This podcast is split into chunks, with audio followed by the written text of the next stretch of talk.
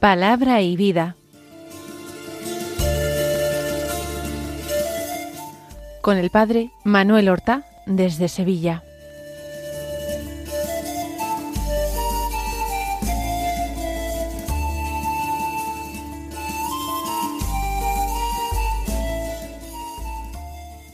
En el nombre del Padre y del Hijo y del Espíritu Santo. Amén. Alabados sean Jesús y María. Muy buenos días, queridos amigos, oyentes de Radio María y seguidores del programa Palabra y Vida. Hoy es el sábado de la quinta semana de Cuaresma. Además, hoy comienza un nuevo mes. Hoy es primero de abril. Es la víspera de la Semana Santa. Todavía quedan propiamente hasta el miércoles santo unos días del tiempo litúrgico de cuaresma.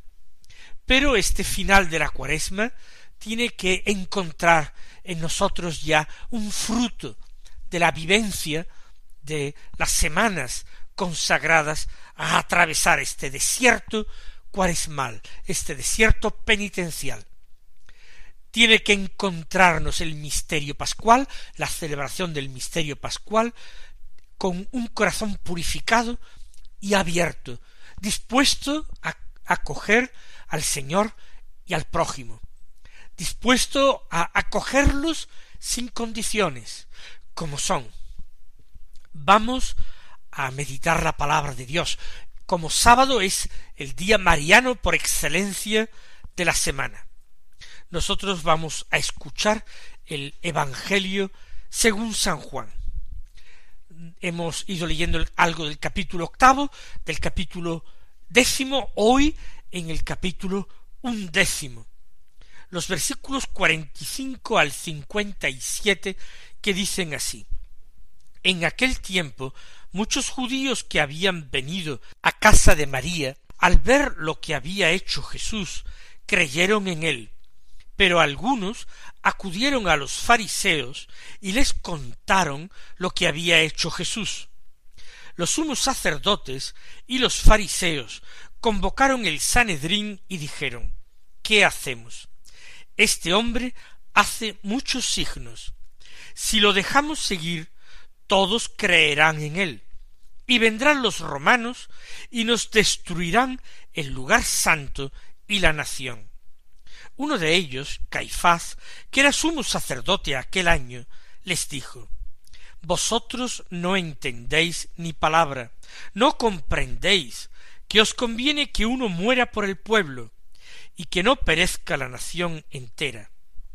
Esto no lo dijo por propio impulso, sino que por ser sumo sacerdote aquel año habló proféticamente anunciando que Jesús iba a morir por la nación. Y no sólo por la nación, sino también para reunir a los hijos de Dios dispersos.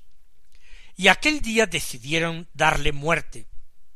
Por eso Jesús ya no andaba públicamente entre los judíos, sino que se retiró a la región vecina al desierto, a una ciudad llamada Efraín, y pasaba allí el tiempo con los discípulos. Se acercaba la Pascua de los judíos, y muchos de aquella región subían a Jerusalén antes de la Pascua para purificarse. Buscaban a Jesús y estando en el templo se preguntaban ¿Qué os parece? ¿Vendrá a la fiesta? Los sumos sacerdotes y fariseos habían mandado que el que se enterase de dónde estaba les avisara para prenderlo. Ya hemos dicho que el cuarto Evangelio, el Evangelio de San Juan, presenta mucho del ministerio de Jesús en la ciudad santa, en Jerusalén, mientras que los sinópticos se ocupan principalmente del ministerio de Jesús, su predicación y sus obras en Galilea.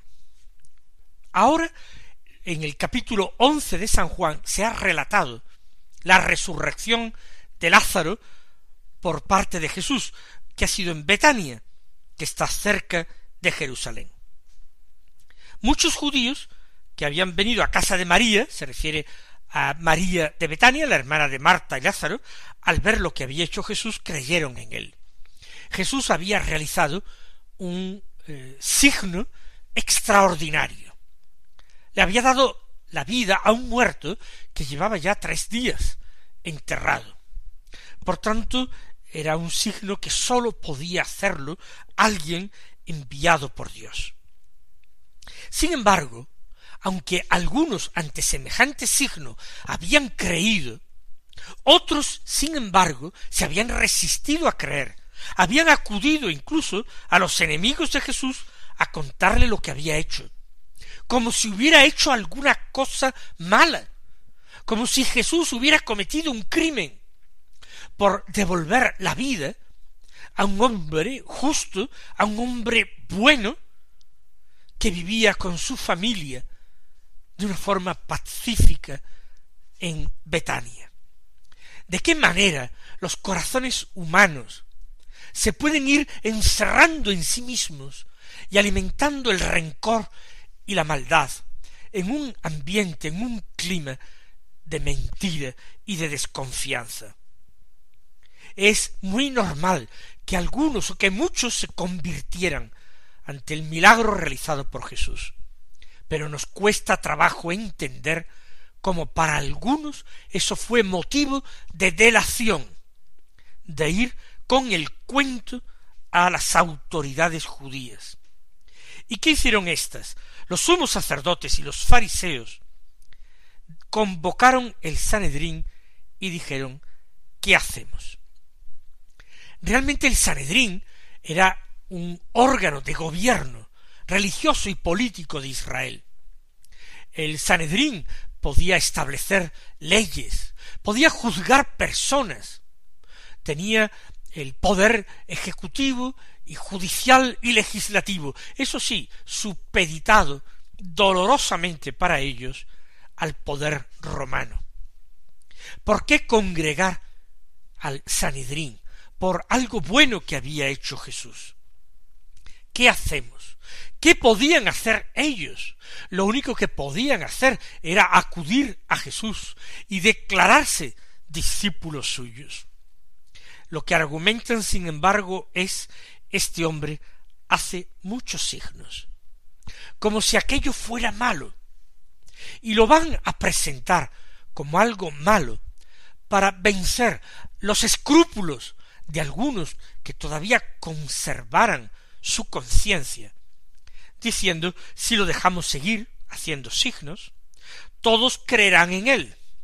Si creen en él vendrán los romanos y nos destruirán el lugar santo y la nación. En definitiva es el supremo argumento del orden público. Si el pueblo, la masa, la plebe cree en él, van a alborotarse, van a decir ha llegado el Mesías, tomemos las armas detrás de él para liberar a la nación. Pero este temor obedecía a alguna realidad en absoluto. Nunca Jesús había reivindicado para sí el papel de un líder político ni militar. Él había enseñado el camino para ir a Dios. Él había mostrado cuál era la voluntad del Padre. Había orado y había enseñado a rezar a los suyos, había predicado en las sinagogas, en las calles y en las plazas. El Señor había anunciado la buena noticia del amor de Dios a todos los miembros del pueblo y había aliviado el dolor y la enfermedad que aquejaba a muchísimos. Sin embargo, temen que el pueblo se ponga tras de él en una lucha de liberación contra el poder romano que parecía imposible de librar. Por eso argumentan de esta forma sutil y taimada. Si dejamos que continúe, van a terminar creyendo todos en el pueblo, en él. No solamente un grupo y un grupo cada vez más numeroso, sino que va a haber unanimidad. Y piensan que entonces eso supondrá la destrucción del templo, la destrucción de la nación, porque los romanos tomarían represalias de los levantamientos que se originasen. Entonces uno, Caifás, que era sumo sacerdote aquel año, se llamaba de nombre José, José Caifás, y era de familia de sumos sacerdotes. Dijo, vosotros no entendéis ni palabra. ¿No comprendéis que os conviene que uno muera por el pueblo y que no perezca la nación entera? Seguramente Caifás dijo esto, porque decididamente miembros del Sanedrín, bien sea del grupo de los mismos sacerdotes, bien sea del grupo de los ancianos del pueblo, o bien sea del grupo de los doctores, de los maestros de la ley, de los escribas, fariseos, algunos habrían planteado objeciones que ha cometido como crimen para ser juzgado y condenado y de esta manera tan irregular. No entendéis ni palabra. ¿Qué son esos escrúpulos que tenéis? Viene a decir el malvado Caifás. ¿Qué escrúpulos tenéis? No comprendéis que conviene que uno muera por el pueblo. Ahora ya no se trata de que Jesús haya cometido un delito. Ahora no se trata de que Jesús sea un blasfemo, que predique contra la ley de Moisés o que pretenda destruir el templo de Dios. Nada de eso sale. Esos no son los motivos, no son los auténticos motivos. El auténtico motivo es el odio, es el miedo al hecho de que Jesús purifique de verdad la religión y el templo, y el papel de ellos quede en entredicho y la figura de ellos quede desprestigiada. Os conviene que uno muera por el pueblo. Se trata de salvar al pueblo, hasta para cometer el mayor crimen de la humanidad. Ellos quieren presentarlo bien adornado. Tratamos de salvar al pueblo, aunque uno haya de ser sacrificado. Pero ellos piensan en el sacrificio de otro, y concretamente del inocente.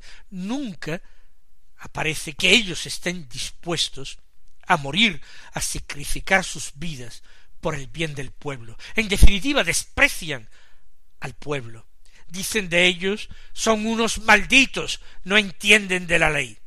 Pero está bien que sacrifiquemos a uno por el pueblo y no perezca la nación entera nos podemos hacer esta reflexión de qué manera tan grande nos engañamos a veces a nosotros mismos y tratamos de engañar a los demás para justificar nuestros vicios, nuestros pecados, nuestras malas costumbres.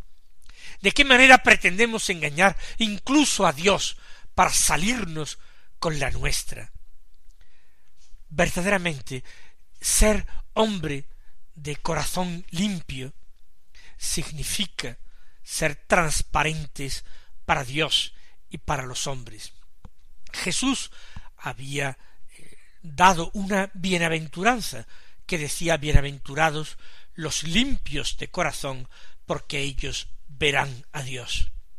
Estos miembros del Sanedrín, particularmente Caifás y todos los que se posicionaron en contra de Jesús, no podían ver en absoluto a Dios, porque sus ojos estaban cegados por la suciedad, por la maldad, por la impureza del pecado.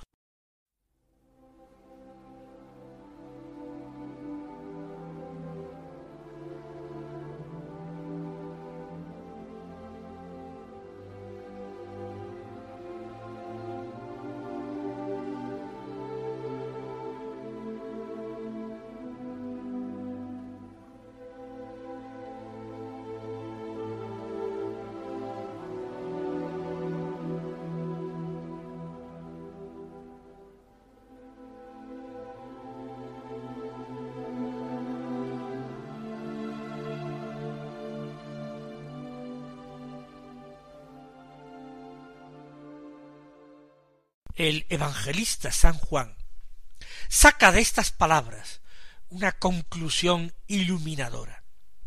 Juan piensa que todavía está vigente la primera alianza de Dios con su pueblo.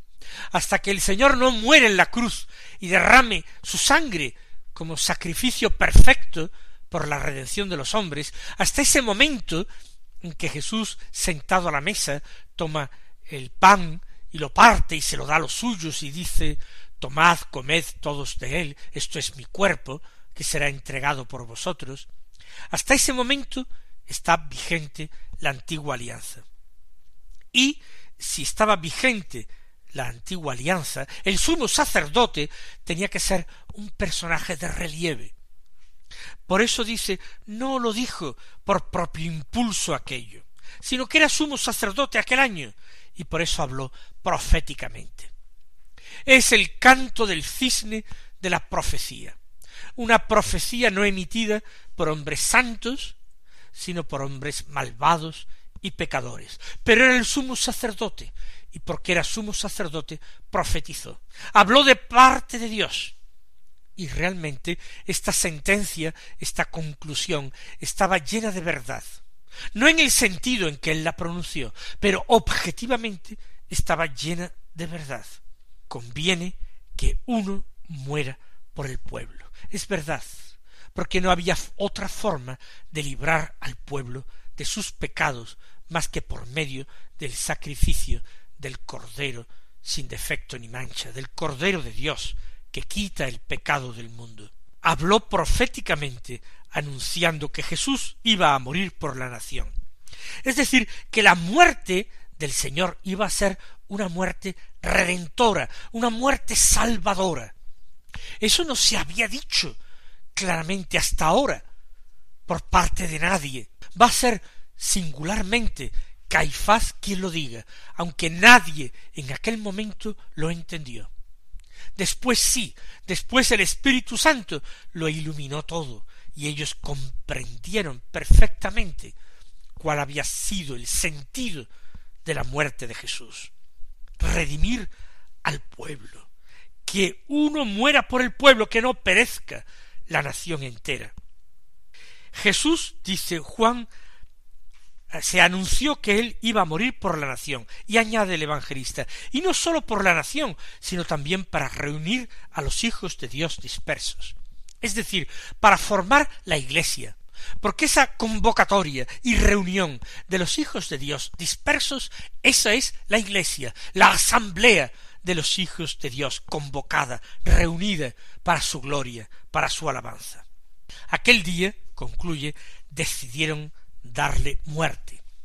Fíjense de qué forma inicua, sin haber realizado un juicio en condiciones, sin haber eh, hecho comparecer al reo, sin haberle permitido su defensa personal o por medio de un abogado, sin testigos. Así juzgaron al Señor y lo condenaron a muerte, aunque luego el Viernes Santo se reunieran para cumplir las formalidades legales y de esta manera obtener una apariencia de derecho con que condenarlo a muerte. Por eso Jesús ya no andaba públicamente entre los judíos. El peligro de ser apresado, apedreado, era mayor, y todavía no había llegado su hora. Por eso Jesús prudentemente se retira a la región vecina al desierto a una ciudad llamada Efraín y pasaba allí el tiempo con los discípulos. No sabemos exactamente a qué ciudad se está refiriendo el evangelista. Da lo mismo, dice que es una ciudad situada en una región vecina al desierto, al desierto de Judea, evidentemente. Y ahí Jesús pasa el tiempo con los discípulos. Parece que no se dedica principalmente a la predicación pública, sino que instruye de forma particular a los suyos. Lo que tantas veces intentó sin conseguirlo a lo largo de la vida pública, cuando los llevaba a la otra orilla del lago o los adentraba en la región de Tiro y de Sidón.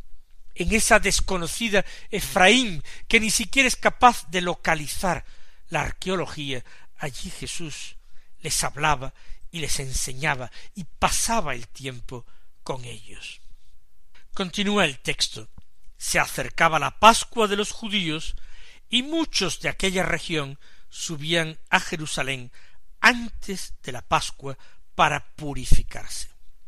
Todavía no es la Pascua, pero se acerca la fecha. El Señor se ha retirado de Jerusalén, pero no ha vuelto a Galilea, sino que ha decidido quedarse más cerca de Jerusalén, porque planea regresar allí para la Pascua. Muchos suben a Jerusalén, suben de todas partes del país. Y también subían de aquella región a Jerusalén antes de la Pascua para cumplir unos ritos de purificación que les permitieran celebrar la Pascua.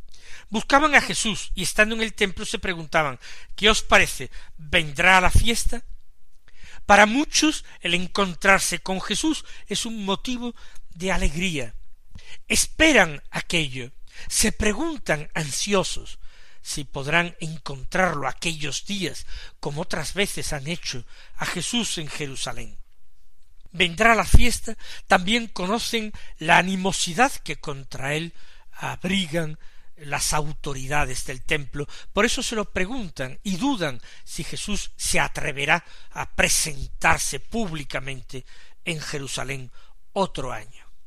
Y se nos da la explicación. Los sumos sacerdotes y fariseos habían mandado que el que se enterase de dónde estaba les avisara para prenderlo. Esto era algo ya público, sumos sacerdotes y fariseos, fariseos principalmente los doctores de la ley que formaban parte del Sanedrín. De los ancianos no se dice nada, pero seguramente iban a uno, la mayoría, con ellos, con los anteriores. Y habían dado ese bando, que quien se enterara dónde estaba, los avisara. Había que prenderlo. Eso sí, como veremos más adelante en el relato de la pasión, había que prenderlo sin que se produjera alboroto en el pueblo de la forma más discreta posible. Con este texto nos situamos ya en la rampa de salida hacia la Semana Santa. Están distribuidos los bandos, los discípulos de Jesús, retirados con él en una ciudad que no es conocida por los hombres, en esa Efraín de resonancia bíblica, pero de lugar no determinado. Por otra parte, los enemigos señorean en la capital de la nación. Las fuerzas son muy desiguales, pero Dios se complace en su Hijo único, y Él está rodeado de aquellos que el Padre le ha dado. Vivamos este verdadero drama religioso como creyentes. Vivámoslo como discípulos de Cristo Jesús, dispuestos a no dejarlo por nada que sobrevenga, por nadie que quiera impedírnoslo. Que el Señor os colme de bendiciones y hasta mañana si Dios quiere.